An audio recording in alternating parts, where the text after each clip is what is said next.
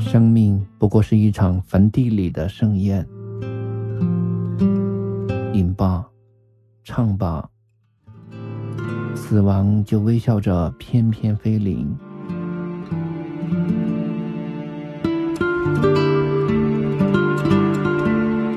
当青春的容颜在镜中老去，还有谁会想起那些最初的温柔和疼痛？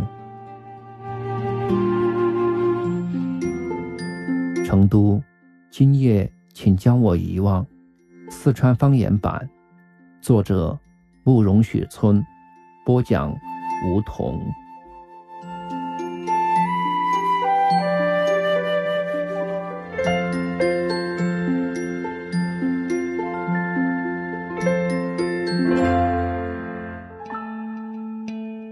第三集，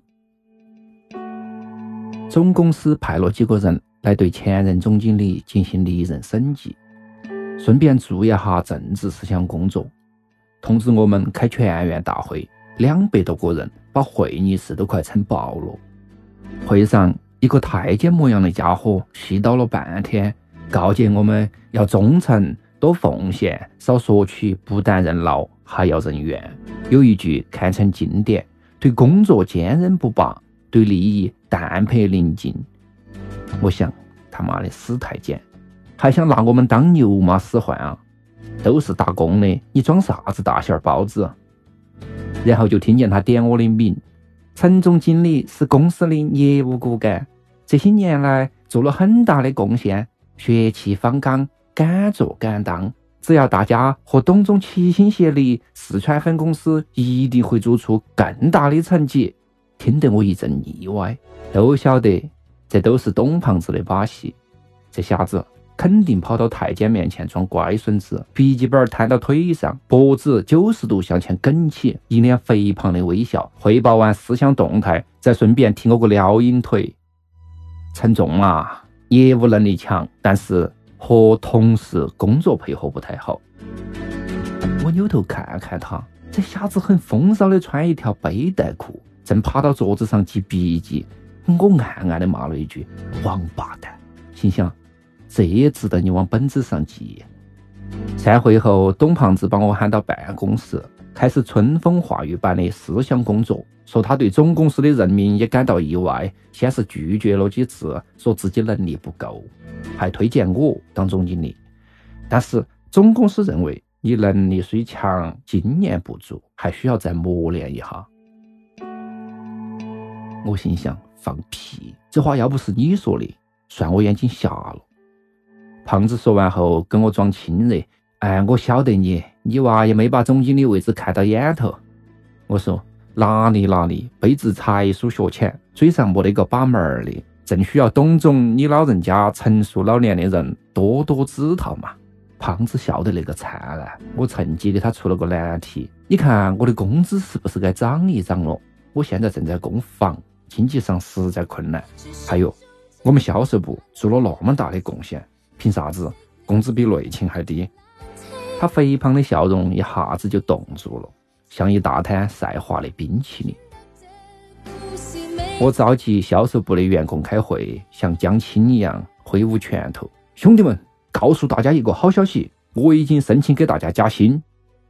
你来来，刘三儿，抽烟不给我？刘三儿笑嘻嘻的甩过来一支红塔山。周卫东点头哈腰的给我点上。董胖子反对加薪，经我再三哭诉，他终于同意向总公司争取。我们就看。董总的嘛，我故意把“董总”两个字咬得特别重，心想：董胖子让这一百多号人爱你，我没得啥子办法；让他们恨你，哼，那就太容易了。这么多人同时加薪，至少是四川分公司的预算超支百分之二十。你要是敢跟总公司反映，不挨板子，我跟你姓；你要是不反映，我看你娃还咋个管销售部？会议室里烟雾腾腾，这帮家伙听见加薪比过年都高兴。汽修部的主管赵燕大声的喊：“老大，要是真涨了工资，我们就凑钱给你包个二来。”刘三说：“你想给老大当二来就直说，不要偷偷摸摸的。”哥哥头有个家伙接过话茬，说就是就是，我看赵燕也挺大的。一帮下流鬼都在笑。赵燕看了我一眼，脸红得跟七个一样。其实我早就觉得这个女娃子对我有点意思，只不过瓜田李下，君子袖手，兔子还不吃窝边草的。我咋好意思白天板到脸教训人家，晚上却要伸手去脱别个的裤子？吃中午饭的时候，王大头来电话问我能不能搞到穿戴的车牌。我说搞是搞得到，就是看给哪个搞。大头说：“你就当是我要的嘛。”我说：“那行，晚上喊李良，我们到皇城老妈喝两杯，酒桌子上再谈。”王大头毕业后去了公安局，刚报道就坚决要求不做机关，非要去当片警。当时我和李良都骂他瓜货，他说你们才是瓜货，然后发表了他著名的权力论，说权力就是拿来腐败的。腐败的程度决定权力的大小。当片儿警，就因为片儿警可以腐败；当机关干部，就只能夹到尾巴做人。在演讲的最后，王某人表现出一个怀疑论者的素质：机关的科长一个月千把块，片儿警据说可以拿几千。你说哪个的官大？事实证明了王大头的英明。五年以后，他已经是一个繁华商业区的派出所所长。有车有房，比毕业的时候胖了整整四十斤。我常常打击他，说四十斤呐，要是猪肉够你娃吃一个月的。下班后，开启公司的桑塔纳，赶到市中心的皇城老妈火锅店，看到王大头正坐到包间头跟女服务员吹牛。王大头也算是文学青年，藏书万卷，以欧美文学居多，自诩过目不忘，但不止一次的说。道格拉斯写的物质生活和情人如何如何，且海底两万里的凡尔赛又如何如何？我走进包间，这下子正在跟小姑娘痛陈家室。夫妻本是同林鸟，大难来时各自飞。君生日日说恩情，君死又随人去了。我喝了口茶，说还不如改成君生日日被君，君死又被别人。小姑娘红到脸出去了。我说：“大头，你他奶奶的又想祸害良家妇女。”大头憨厚的拍一下肚皮，说：“他那天看到赵月跟一个帅哥走到一起，表情暧昧。你娃头上冒绿光哦。”保全了赵月的名节，我和王大头达成共识，绝不将此事外传。过了几天，赵月请我们吃饭，他那天衣着朴素。不施粉黛，自始至终低头不语。我说你老不说话，我们兄弟伙也喝不高兴噻。赵月眼含泪光，说他只想说一句：对我们两个的恩情莫齿不忘。但如果有第三个人晓得，他立刻自杀。我和王大头异口同声的发誓，说我们如果说出去了，就是狗娘养的。回宿舍的路上，王大头说了一句话，将我深深的打动了。赵月。其实挺可怜的，我说就是就是，想起他含泪的眼睛，心头有点异样的酸痛。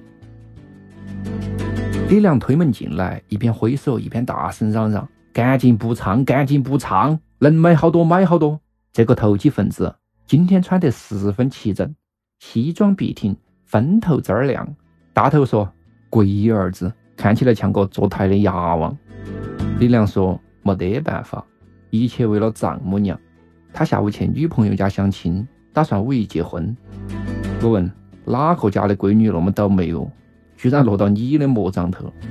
他说你认识的叶梅。我心头咯噔一下，说我操！然后就盘算该不该将那天的事情告诉他。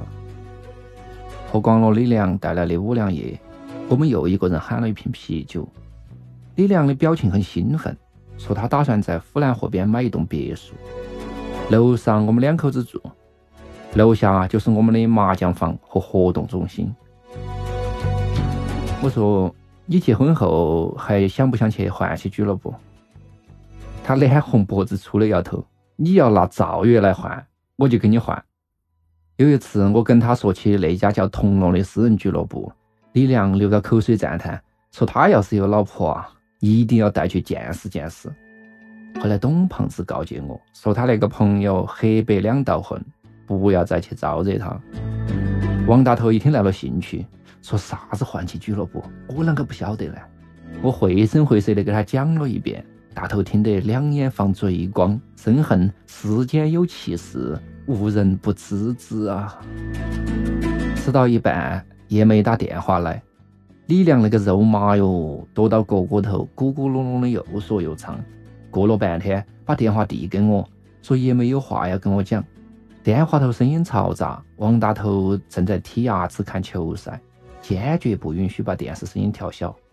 我只好走出去，就听见叶梅说。我那个没来，我没反应过来，问他哪个没来，他说不是哪个，是那个。我说到底是啥子？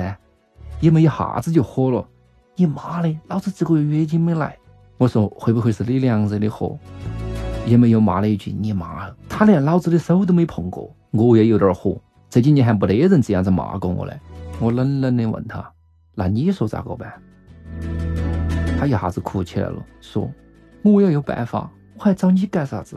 我脑壳里头飞快的算计了一下，想了想，这事不能在成都解决，就跟他说我们礼拜六去乐山做手术，让他想好咋个跟李亮说。